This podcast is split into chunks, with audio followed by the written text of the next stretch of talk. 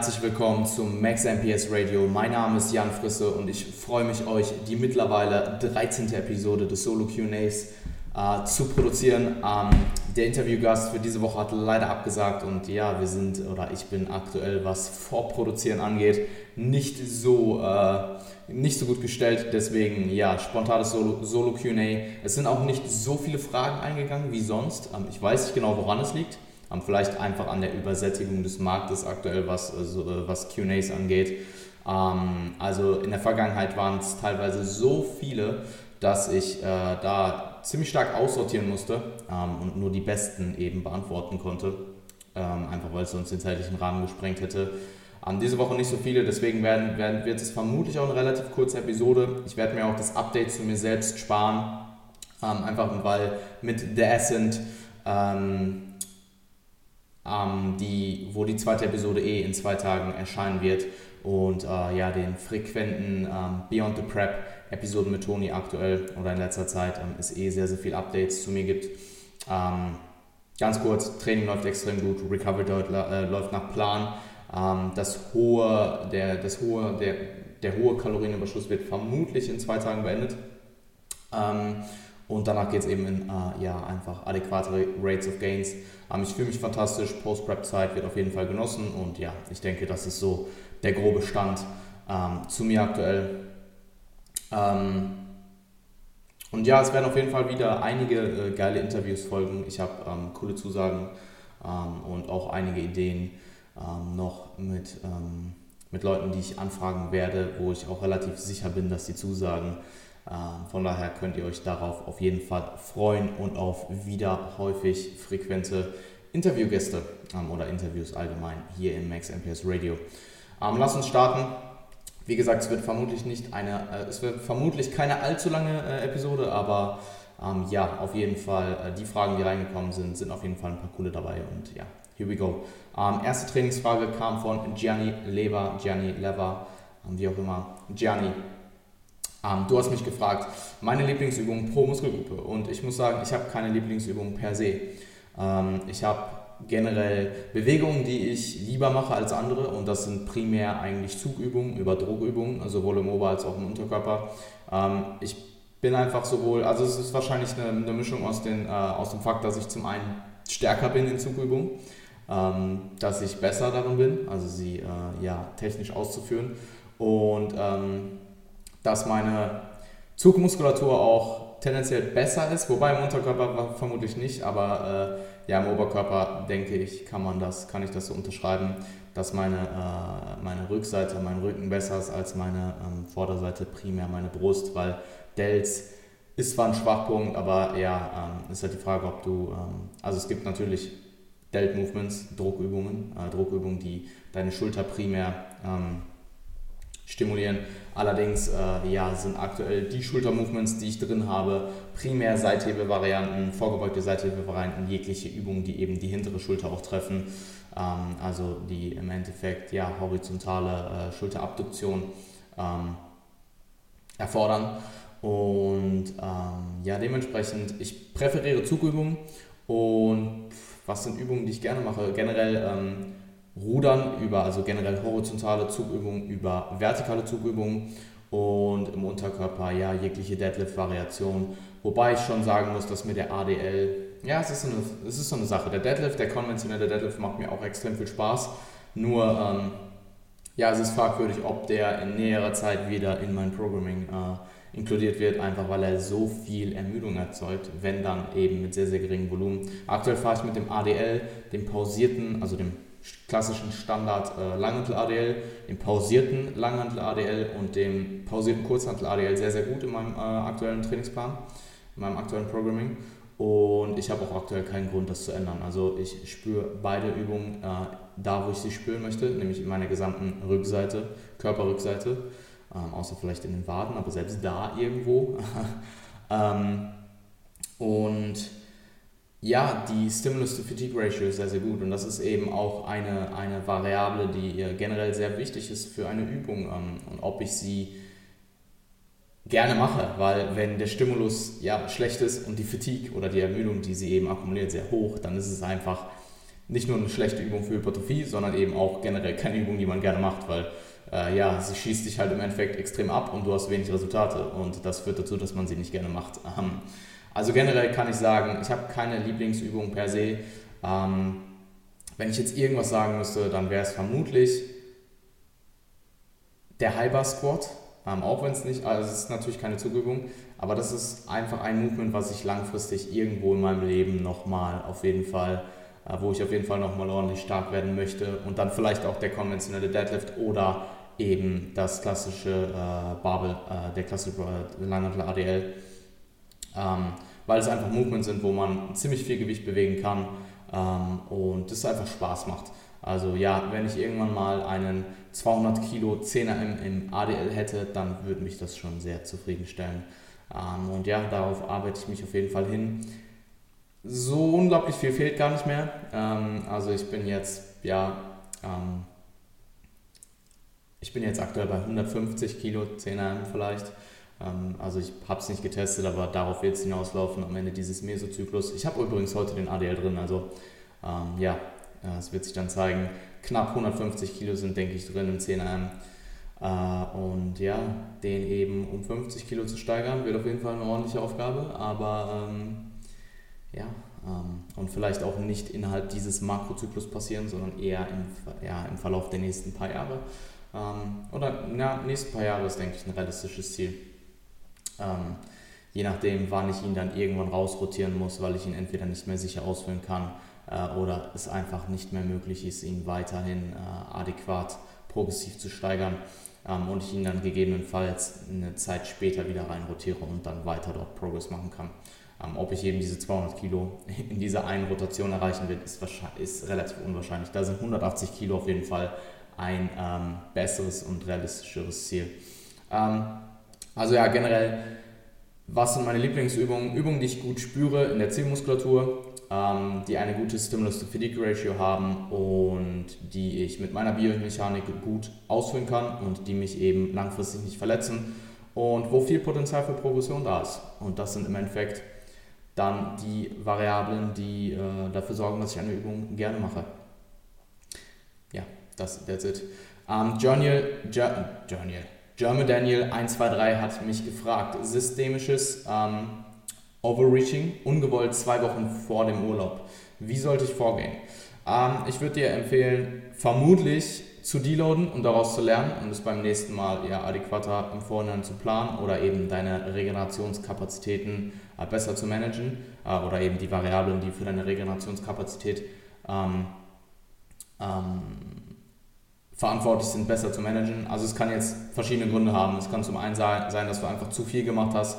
Ähm, und dass deine Regenerations- oder dass die Variablen, die für äh, Regeneration sorgen, deine Regenerationsmodalitäten eben schon ausgemaxt sind und du die nicht mehr verbessern kannst. Also gehen wir jetzt mal hypothetisch davon aus, dass du äh, Schlaf, Stress, Entspannung, Ernährung, etc., all diese Variablen zu 100% bereits ausgeschöpft hast und du einfach zu viel gemacht hast, also einfach über deinem MAV ähm, trainiert hast und du deswegen jetzt systemisch overreached ähm, dann musst du ja, daraus lernen und beim nächsten Mal weniger machen, beziehungsweise den Stimulus so anpassen, dass du eben nicht frühzeitig overreached. Ähm, es kann natürlich auch der Grund sein, dass du äh, deine Regenerationsmodalitäten ähm, schlecht gemanagt hast, dass du vielleicht äh, zu viel Stress hast, ähm, externen Stress, abgesehen vom Training, oder du eben ja deinen Schlaf vernachlässigt hast, dann ja eben diese Sachen fixen. Ähm, also es ist immer so ein zweischneidiges Schwert. Zum einen ähm, kann äh, systemisches Overreaching zu schlechterem Schlaf führen, zum Beispiel, ähm, und zu mehr Stress, aber eben auch schlechter Schlaf oder mehr Stress zu Overreaching. Deswegen musst du da auf jeden Fall äh, ja, ähm, gucken, woran es gelegen hat und daraus lernen. Ähm, was du potenziell machen kannst, sind ein bis drei leichtere Sessions einzufügen, also keinen vollen Deload, um genug Ermüdung abzubauen, um eben nochmal zwei Wochen zu pushen Dafür würde ich dir aber auf jeden Fall empfehlen, dass du weißt, was du machst. Ähm, einfach um diese ja, zwei Wochen vor dem Urlaub jetzt noch nutzen zu können, ähm, ohne halt komplett zu deloaden und dann quasi eine Woche zu haben, wo du eh nicht viel machen kannst. Ähm, oder du deloadest jetzt und ähm, kombinierst diese zwei Wochen, die dir dann noch verbleiben oder eine Woche, je nachdem, wenn du jetzt eine Woche deloadest und dann eine Woche dir verbleibt, ähm, könntest du diese kombinieren mit deinem Urlaub, je nachdem wie lange der auch ist, ich gehe mal von ein bis zwei Wochen aus, ähm, und daraus eine Maintenance-Phase zu machen. Ähm, je nachdem, wann du die das letzte Mal gemacht hast, könntest du eventuell davon profitieren. Das wäre auch eine weitere Möglichkeit, eben diese ähm, zwei Wochen jetzt in Kombination mit dem Urlaub produktiv zu nutzen. Ähm, ich weiß nicht, was du vorhattest im Urlaub, ob du dort trainieren wolltest, ob du nicht trainieren wolltest, ob du wenig trainieren wolltest, aber Maintenance-Training ist in der Regel ja zeitlich sehr, sehr effizient. Dementsprechend würde sich das für den Urlaub je nach Umständen, äh, je nachdem, äh, wie die Umstände sind, eben auch anbieten. Und das wäre eine Möglichkeit, die ich mir überlegen würde, für den Fall, dass du äh, relativ lange ziemlich hart gepusht hast und eben eine Erhaltungsphase oder eine Maintenance Phase, ähm, von, da, wenn du eben von dieser profitieren könntest. Ansonsten sind die anderen beiden Varianten äh, das, was ich mit einem Klienten höchstwahrscheinlich machen würde. Das ist einfach abhängig von der Situation. Du kannst mir gerne nochmal schreiben auf Instagram, ähm, wie es genau ist, aber das wären die Sachen, die ich dir empfehlen würde. Ähm, Leslie Anja hat mich gefragt, was genau ist die anaerobe Schwelle? Ähm, ich bin, was kardiovaskuläres Training angeht, definitiv nicht belesen. Ähm, soweit ich es verstanden habe, ist das die höchstmögliche Intensität, ähm, die du aufrechterhalten kannst. Ähm, und das ist eben der, äh, der, ähm, die, die Schwelle, die eben, wo eben der Auf- und Abbau von Laktat so ist, dass du sie aushalten kannst. Ähm, dass du sie halt eben aufrechterhalten kannst, diese Intensität. und nahe an dieser Schwelle zu trainieren, wird wohl ähm, ja, sehr effektiven ähm, kardiovaskulären Training äh, zugesagt. Also es hilft auf jeden Fall, deine Ausdauerleistung, deine kardiovaskuläre Leistung zu steigern, wenn du eben nah an dieser Schwelle trainierst.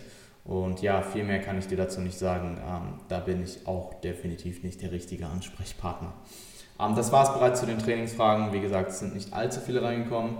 Ähm, gehen wir über zur Ernährung. Und zwar hat Lucky unterstrich, äh, Lucky unterstrich Inc. Lukas hat mich gefragt, wie plane ich Süßes richtig in den Tag ein, ohne das Proteinziel zu reduzieren. Ähm, und ich muss sagen, die Proteinquelle nicht zu reduzieren wäre, ja, also deine Proteinquellen ähm, oder nicht weniger deiner Proteinquellen zu konsumieren, weil du Süßes in deine Macros oder in deine Kalorien ähm, reinfittest. Ja, das ist im Endeffekt das, was, ich, was du machen musst, um dein Proteinziel nicht zu reduzieren oder deine Proteinintake. Ähm, es wird vermutlich darauf hinauslaufen, dass du ja einfach dich moderieren musst und ähm, eben Süßigkeiten nur in Moderation genießen wirst und je nach Kalorien und je nach Phase eben mehr oder weniger Süßes oder EG, quote unquote, Junk Food zu konsumieren, also einfach Kalorien, die ja wenig äh, Mikronährstoffe haben, in der Regel ja primär aus Kohlenhydraten und Fett bestehen und ähm, ja keinerlei ähm, Mikronährstoffe, Ballaststoffe ähm, beinhalten, dementsprechend dir Energie liefern, aber nicht mehr. Ähm, und ja, wenn du jetzt tief im Aufbau bist und du hast viele Kalorien zur Verfügung und du hast keinerlei Probleme mit Hunger, ähm, Appetit oder Food-Fokus, dann kannst du natürlich mehr Süßigkeiten in deine Kalorien rein oder in deinen Tag einplanen, ähm, ohne dass du dein Proteinziel äh, reduzierst oder deine Proteinquellen reduzierst. Ähm, einfach weil du so viel Kalorien zur Verfügung hast, dass du einfach deine Proteinquellen weiterhin normal konsumierst und eben trotzdem relativ viel Süßigkeiten essen kannst. Wenn du jetzt natürlich in der Diät bist und du hast einen relativ hohen Proteinintake und du hast nicht viel Spielraum, was Appetit, Hunger und äh, Hungergefühl und generell Food-Fokus angeht, Food ist vielleicht schon ein bisschen höher, dann kann es vielleicht sein, dass du dir keinerlei Süßigkeiten erlauben kannst, weil es sonst einfach zu Adherence-Problemen ähm, führen wird oder eben dazu, dass du deine Fette und Proteine übersteigst und somit äh, deine, deine Fette und Kohlenhydrate übersteigst und somit deine Proteine für den Tag reduzieren musst, um innerhalb der gleichen Kalorien zu landen. Und das ist natürlich nicht zielführend in den meisten Fällen oder ja, das ist natürlich nicht zielführend und ähm, dementsprechend ja, äh, wird es vermutlich auf äh, starke oder weniger starke Moderation hinauslaufen. Und ähm, ja, je nach Kalorien und Phase einfach sinnig entscheiden und sich dann wirklich überlegen, ist es das wert oder gibt es vielleicht was, was mich auch irgendwo befriedigt, was vielleicht meinen süßen Zahn, mein, mein äh, Appetit auf etwas Süßes, ähm, ähm, eben dieses Verlangen danach befriedigt, aber eben nicht so hochkalorisch ist. Ähm, und ja, das würde ich mir dann gut überlegen und dementsprechend planen. Ähm, nächste Frage kam von Emre Kars. Also nochmal ganz kurz zu der Frage. Ich bin kein großer Fan davon, wenn du jetzt zum Beispiel am Diäten bist und du hast wenig Kalorien zur Verfügung, den ganzen Tag nur Protein und Mikros zu essen, nur um dann am Ende des Tages in Ben Jerry's reinzufitten, weil zum einen vernachlässigst du damit das Peri-Workout-Window, also Pre- und Post-Workout und potenziell Intra-Workout ähm, und somit potenziell deine oder somit ziemlich sicher zumindest längerfristig deine Trainingsperformance. Und zum anderen ist es in den meisten Fällen führt es meistens oder in den meisten Fällen führt es dann zu einem zumindest über einen längeren Zeitraum ziemlich gestörten Essverhalten. Und ähm, zum anderen wirst du damit vermutlich auch nicht glücklich, weil dann erwartest du den ganzen Tag, du, du, du wartest den ganzen Tag auf dieses Meal, freust dich drauf und dann isst du im Endeffekt Ben Jerry's und je nachdem, wie lange du schon diätest, wie dein Zustand, dein Verhältnis zu Essen ist, denkst du dir nach, so what? Und bist aber in der Situation, wo du gerade etwas sehr, sehr Schmackhaftes gegessen hast, ähm, vielleicht dein Hunger, durch, dadurch, dass du den Tag über so wenig gegessen hast, ziemlich hoch ist und das könnte dann potenziell zu, äh, ja, dich zu stark triggern und du würdest weiter essen und das ja, ist halt fehlende Adherence. Und es ist einfach kein gutes Setting. Ich bin absolut kein Fan davon. Wenn man es kontrollieren kann, für gegebene Anlässe, zum Beispiel ich werde morgen Sushi All You Can Eat essen gehen, spare mir heute 20% der Kalorien ein, primär in Fett und mache das gleiche am Montag auch und habe somit insgesamt 1500 Kalorien mehr zur Verfügung für morgen ähm, und werde morgen eben auch ähm, relativ kleine Mahlzeiten ähm, konsumieren. Allerdings zum einen habe ich das unter Kontrolle, zum anderen bin ich nicht am Diäten, sondern habe eben meine Recovery Diet Macros, habe ziemlich viel Kalorien zur Verfügung und ähm, zum anderen ist eben auch morgen ein Rest Day. Das heißt, würde ich morgen trainieren, dann würde ich trotzdem Pre-Workout ne, äh, meine, normale, meine normale Menge an Oats ähm, haben und dann gegebenenfalls nur ähm, Post-Workout etwas verringern. Also ja, das dazu. Und äh, das ist jetzt natürlich keine Süßigkeiten, aber ja, Sushi All You ist äh, sehr ähnlich, zumindest äh, wenn man da nicht nur klassisches Sushi isst, sondern auch die Rollen, die tendenziell etwas mehr High-Fat sind. Ähm, also ja, ihr werdet es morgen eh in meiner Story sehen. Ähm, nächste Frage kam von Emre, Emre, also Emre Ekars.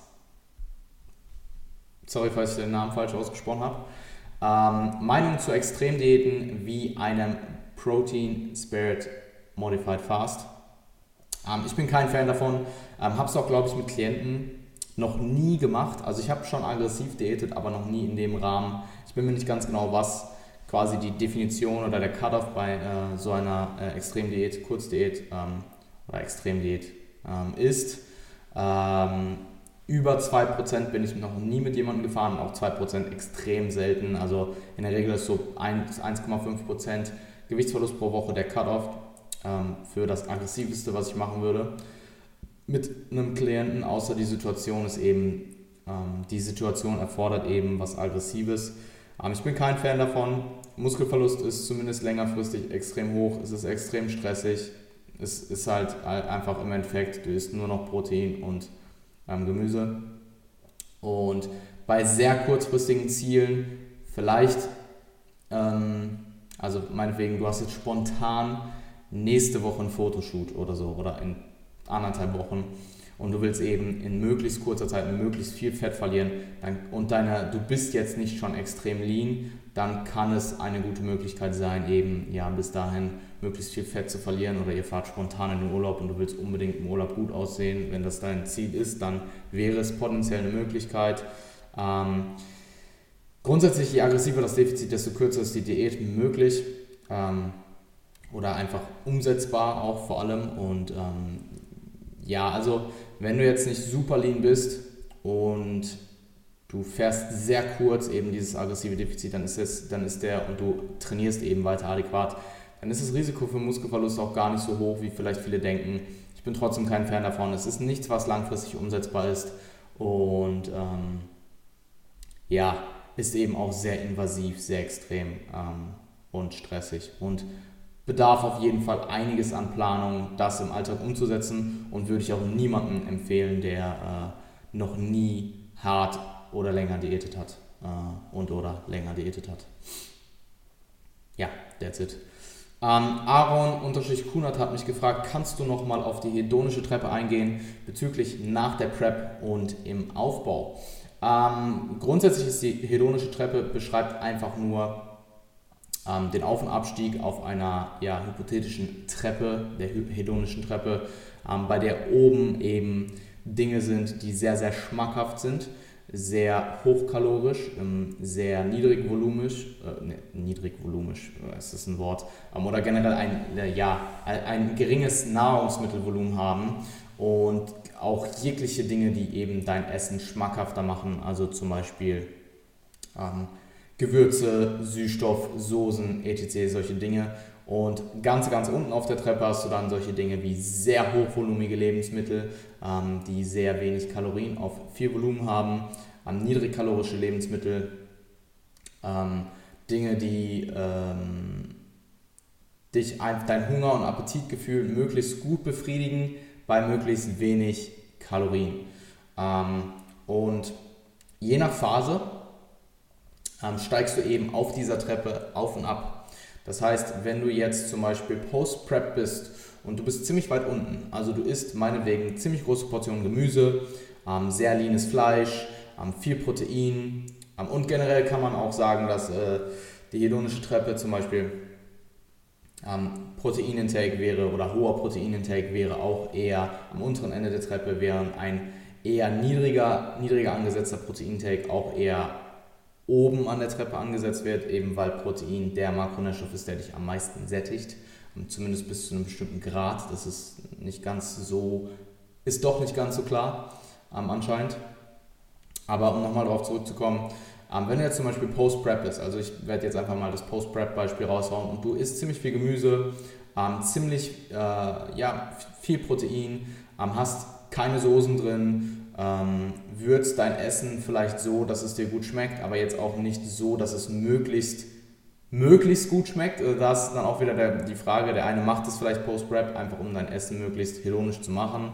Ähm, der andere verzichtet vielleicht darauf, weil es ihn triggert. Genau das gleiche mit Süßstoff.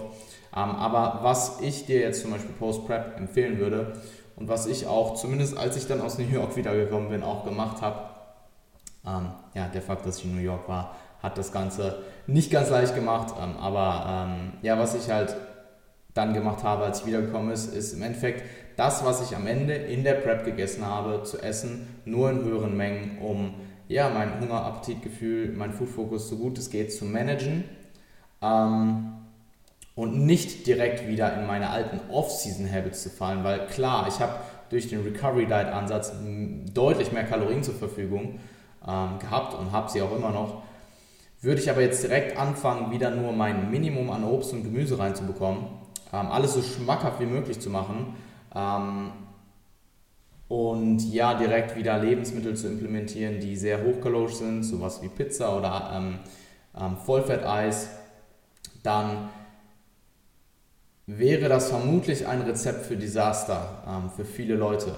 Dementsprechend macht es eben Sinn, nach einer Diät oder nach einer Prep vor allem, nach einer langen Diät gilt eigentlich das Gleiche oder generell für jede Phase, nur eben je nach Phase ähm, steigt man eben weiter auf und weiter ab in der Treppe und ähm, muss dementsprechend oder setzt eben dementsprechend nach der Diät auch dort wieder an ähm, und guckt dann eben über Wochen hinweg, was macht mein Hunger, was macht mein Appetit, was macht mein Food-Fokus?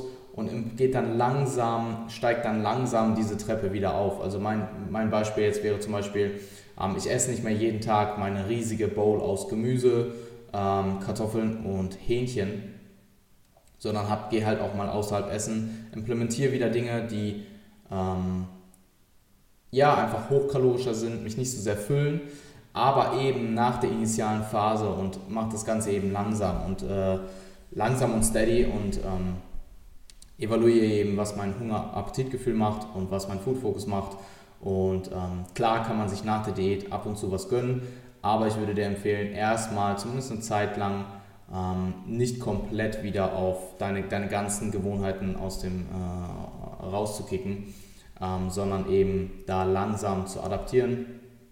Ähm, und was ich jetzt zum Beispiel gemacht habe, ist, dass ich langsam wieder angefangen habe, Vollfett-Eis auch zu essen. Ähm, ich habe noch kein Vollfett Ben Jerry's gegessen, äh, seit, der, ähm, seit dem einen Tag nach der Prep. Das wird bald kommen. Einfach weil es dann doch so viel Fett hat und so hochkalorisch ist, dass es mir aktuell zum Beispiel, dass es bestimmte Eissorten gibt, die so das, das, das Zwischending zwischen einem Light Ben Jerry's und einem Vollfett Ben Jerry's sind, die auch sehr, sehr gut schmecken mir aktuell, ähm, die aber eben ja, ein höheres Volumen haben, also einfach mehr ähm, oder weniger Kalorien auf mehr äh, Gramm, ähm, auf mehr Nahrungsmittelvolumen auch. Und ja, so mache ich das eben nach und nach. Ich habe immer noch meine Gemüsebowl drin aktuell, ähm, nur halt nicht jeden Tag, sondern mal ab und zu äh, jeden zweiten Tag vielleicht im Durchschnitt ähm, und ersetze halt vielleicht mal ähm, ein paar Dinge, ähm, ersetzt die Fleischquelle vielleicht durch was, was ein bisschen mehr Fett hat, also meinetwegen Hackfleisch oder Tatar. Ähm, also im Vergleich zu Hähnchen, äh, in Filet hat es das auf jeden Fall. Ähm, und implementiere halt wieder solche Dinge wie Light Ketchup auf meinem Gemüse und so weiter, was, mein, äh, was es einfach leckerer macht, was in der, Kalori äh, in der Diät, in der Prep am Ende aber einfach nur Kalorien geaddet hätte und mein Essen noch schmackhafter gemacht hätte, was mich dann potenziell vielleicht eher noch getriggert hätte. Und so steigt man dann halt nach der Prep immer weiter auf, bis man dann irgendwann wieder an dem Punkt ist, wo man dann in der Off-Season ist, in der Peak-Off-Season, am Hunger vielleicht gar nicht mehr vorhanden ist, Appetit vielleicht auch noch sehr, sehr gering ähm, und Food Focus ja, nicht mehr vorhanden ist, also man am liebsten gar nicht essen würde. Und da ist es dann halt so, du implementierst eben alle Sachen, um möglichst leicht dein Essen reinzubekommen. Ähm, noch gutes Beispiel wäre, äh, Flüssigkalorien wäre, wären eben auch oben an dieser Treppe, einfach weil es leichter ist zu konsumieren. Ähm, Flüssigkalorien.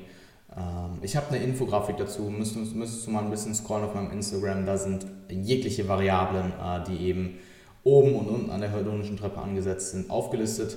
Ähm, und meinetwegen, du konsumierst jetzt extrem viel Flüssigkalorien, ähm, isst ein Eis am Tag und kriegst eben nur das Nötigste an Mikronährstoffen rein, also das Nötigste an Obst und Gemüse und nicht mehr, ähm, einfach um deine, deinen Bedarf zu decken, aber eben dich nicht unnötig, dir das Essen nicht noch unnötig schwerer zu machen, weil du noch mehr konsumierst ähm, meinetwegen äh, noch mehr Obst und Gemüse konsumierst, als du müsstest, um deinen Mikronährstoffbedarf zu decken.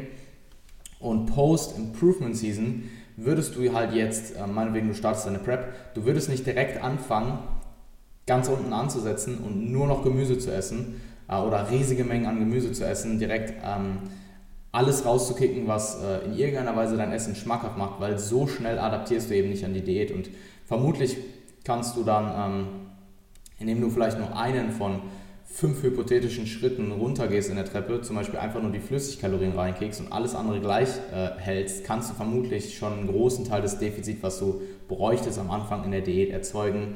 Und somit steigst du eben langsam diese hedonische Treppe ab, je nachdem auch, was dein Hunger, was dein Appetit macht.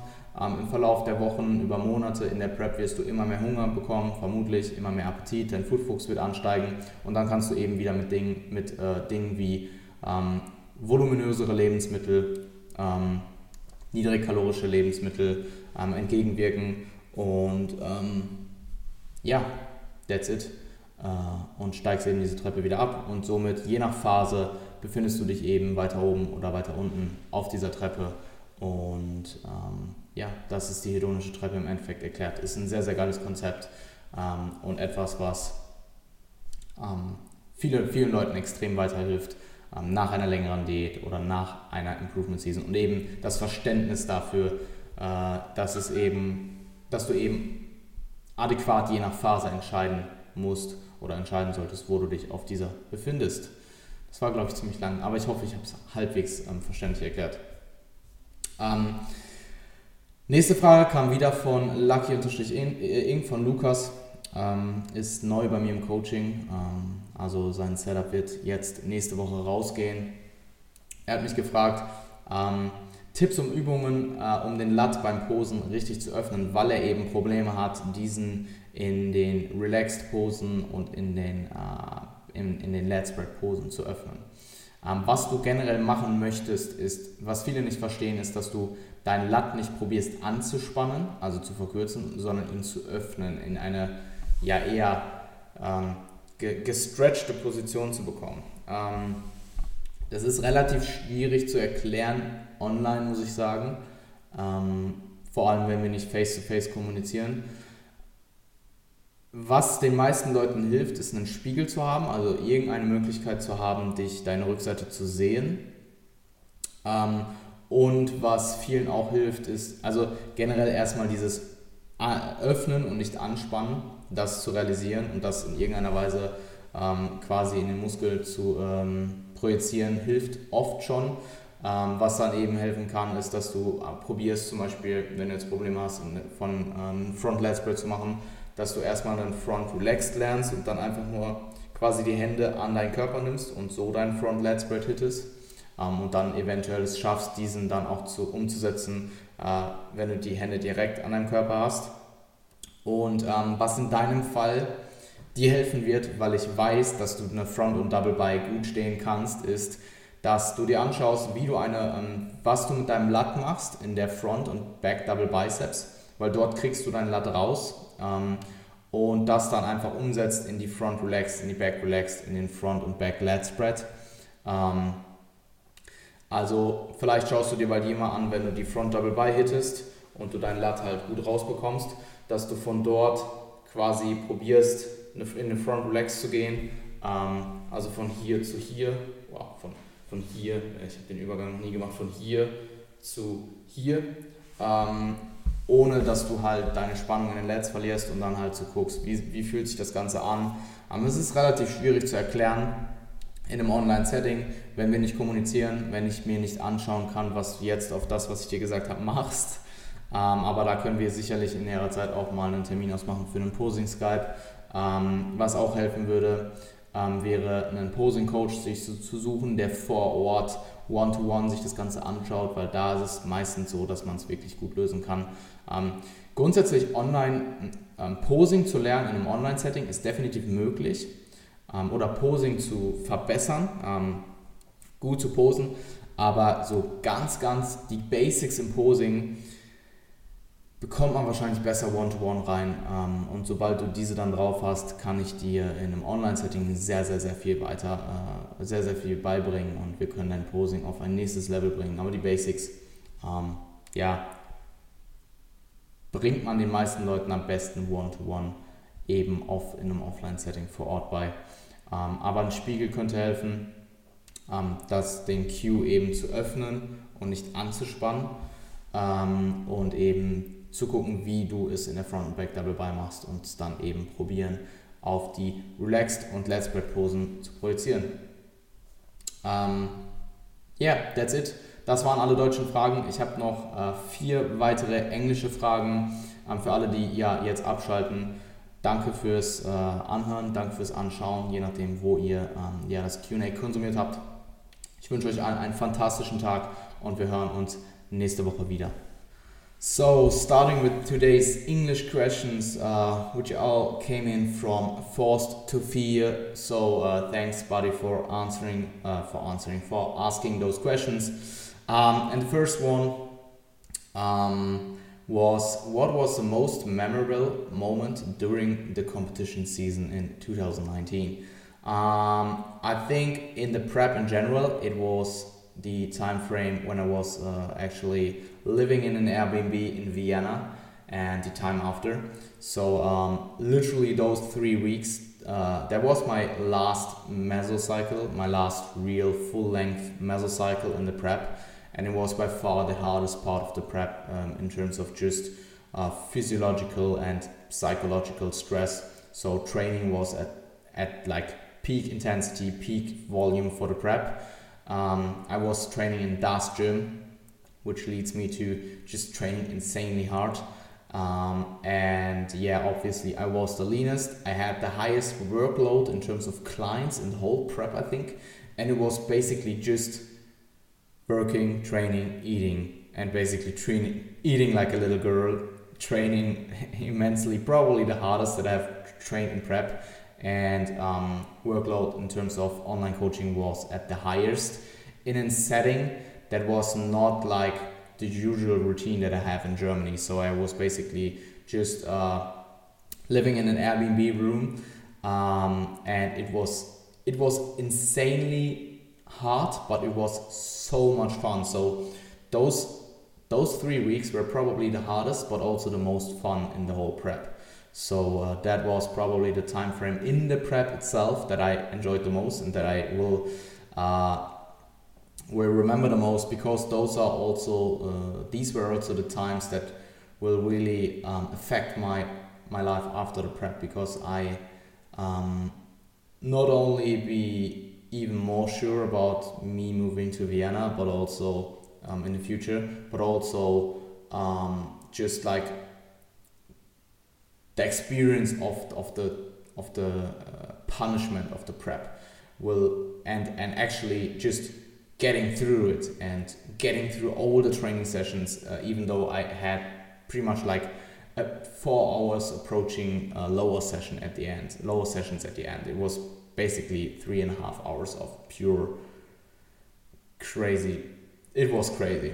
Let's say it like this. And um, I, I got through all of them and now like the life after prep i can always remember those times those really punishment punishing days and literally everything after will will be so much easier when i just get into the perspective that i have actually that i actually got through those times um, through those tough times. So um, yeah everything in perspective is kind of easy now. So that's definitely something that I will uh, get from those times. Um, other than that, I think in terms of competitions themselves, um, the GNBF, the German National Bodybuilding Federation National Championships, was by far the most memorable uh, competition of the season um, because not only were all my friends and all not only did I got uh, third placing in my class in my open not not not open in, my, in the bantam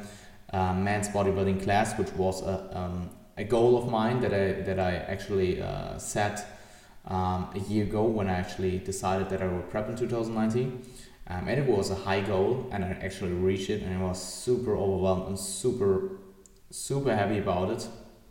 And then after that a client a client of mine who I took just on for um, um, literally a few weeks ago, um, and I was managing his peak week, so he was prepping himself, so he will get all the credit from the prep um, um, itself. Um, he has actually won his class and got his pro card, and it was two classes after mine, which was even more overwhelming after my success to uh, see him succeed. And then, um, besides those placings, which were awesome, um, it was just by far the most memorable competition in terms of my, my family was there, my best friends were there. Like I had over 10 clients um, um, getting to that competition and just the support there and also my, my client Jeff competing there. It was just an amazing day and just the community um, in Germany. Um, seeing all those people, talking to a lot of people, and it was an insanely long day, but it was probably one of the best days in my whole life. Um, and yeah, that was probably the best competition. Um, pretty much every competition with my team, also the DFNA, the ANBF, um, uh, with the team, um, either my own team or with Team Tembosi, so with clients, other clients of uh, Valentin, um, were just awesome times. So the competitions themselves were all highlights, but the GMBF was by far the best. Um, then all the traveling, although at some like in the situation itself, traveling often is super stressful and probably something that is not really feeling that great. Um, but uh, I had so much good moments um, when I was actually traveling. Um, and just the experience of the traveling itself and traveling to the competition with the people um, on my own even i had so much fun and um, meeting clients in america was meeting a client in America was just fantastic, and being in New York, training at Beth's gym, um, being with like-minded people. Um, those I, I can't really nail one mem- most memorable moment, but those were a few. I hope that gave, gave a good insight. Um, on a scale, next question was on a scale from 1 to 10, how amazing was the food in New York City? It was a 10 out of 10, man. Um, it was really amazing. Um, I, I, have to say, not everything was super amazing. I had better burgers, and I have a burger uh, um, location in Germany which was better than the burger we ate in uh, America, in New York. But I had pretty good, pretty good pizza I had cuts. I like my the two best things were probably cuts sandwich, um, which is pastrami. That was probably one of the best things I have ever eaten in my uh, in my whole life. Um, that and just the bagels in New York. Um, I kinda um, got to them relatively late in my New York journey, so I pretty much ate bagels for four days or five days straight. Um, but I couldn't get enough of, them, and I will definitely get um, some bagels when I uh, be uh, back in New York at some point. So cuts, sandwiches, and bagel, um, generally bagels in New York are just awesome, and um, yeah, uh, those were the two best things, and it was they they were really good. Um, but I also have super great food here in Germany, so um, yeah, those two things I would like to have in Germany, but the other stuff, nah, it, it kind of overrated, kind of was good, but I have either equally or better stuff here in Germany. Um, and I probably ate only like a really, really small um, um, sample of things that you can have in New York. So probably overall the food is better in New York City than in Germany. But here in Germany, I have my places that I really like, if that makes sense. Um, and you had the, the two remaining questions were both kind of somewhat related. Um, so I will answer them um, together. Um, and they were on peak week. So how do you figure out how many carbs you need to fully full uh, to fully fill the muscle glycogen stores? Um, either from data from the client. So um, if we have done refeeds in the past, I will use the refeed data that we have and see um, how many uh, carbs he ate on those days. And if we did back to back refeeds, I will uh, have a look where he or she looked the best and um, fill them out or do their peak week according to that data. Um, what you could also do if you have enough time is a mock peak week where you basically do a, a test peak week and see how the clients respond to things.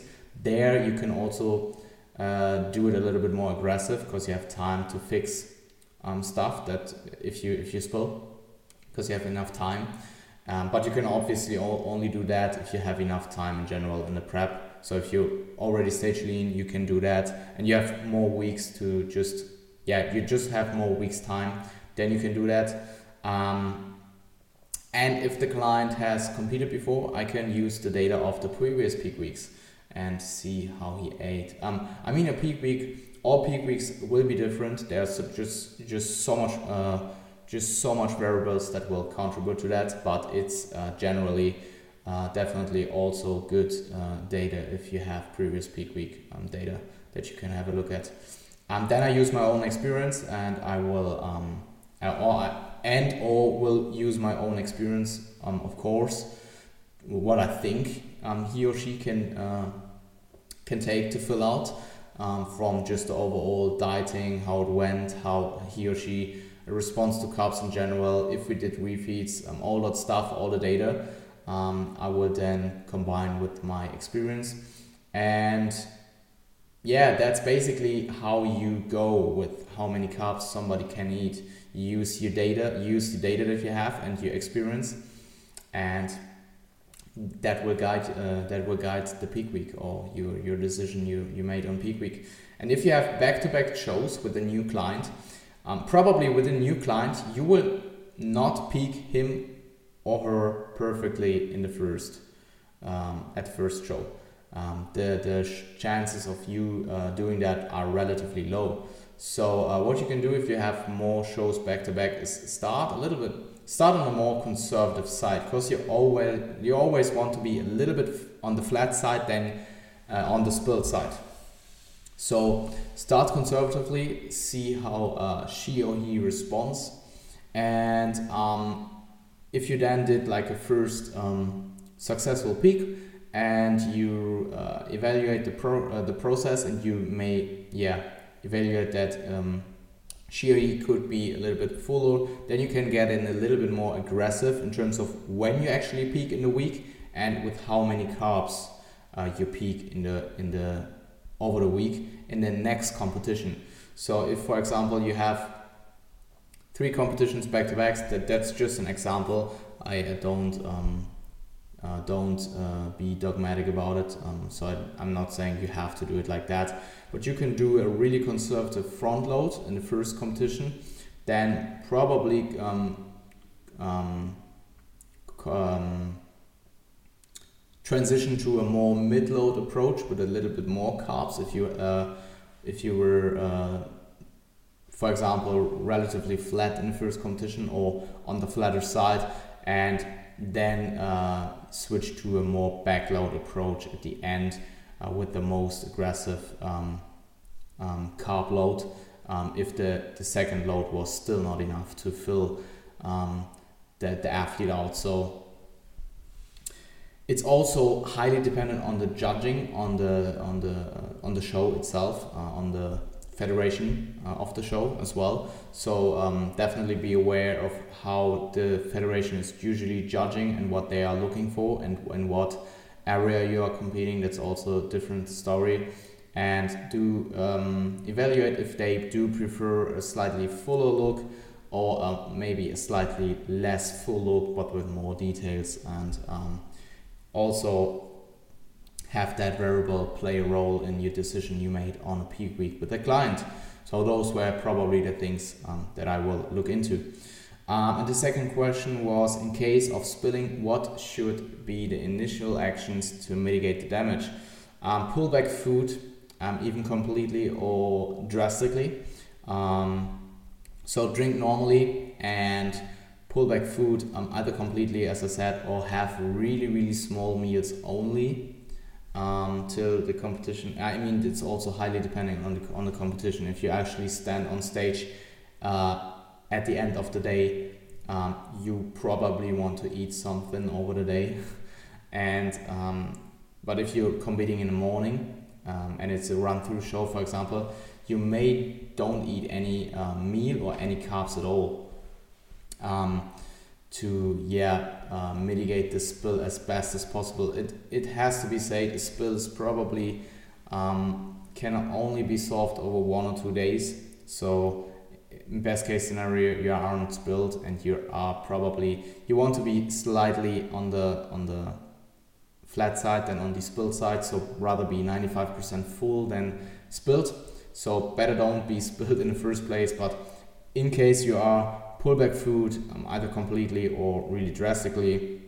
Perform a few light pump sessions pre-stage, so three or four uh, light pump circuits. Um, additional to your pre-stage pump up and you can try to uh, have some type of activity although you don't want to be uh, you don't want it to be high intensive so maybe go for a walk, um, a slightly longer walk, maybe something that doesn't fatigue you, but maybe, um, yeah, just uh, increases energy output. So you uh, may, yeah, use the, the um, exceeding carbs that you have in your body um, or exceeding glucose yeah, that's pretty much it. Um, I hope those answered the questions that you have, buddy. Um, so yeah, anybody that uh, listened to this to this point, um, I wish you a fantastic day. Um, I see you in the next probably English episode, or if you're German um, who understands English, um, I see you in the next episode. I wish you all a fantastic uh, day. Thank you for listening or watching. Bye bye.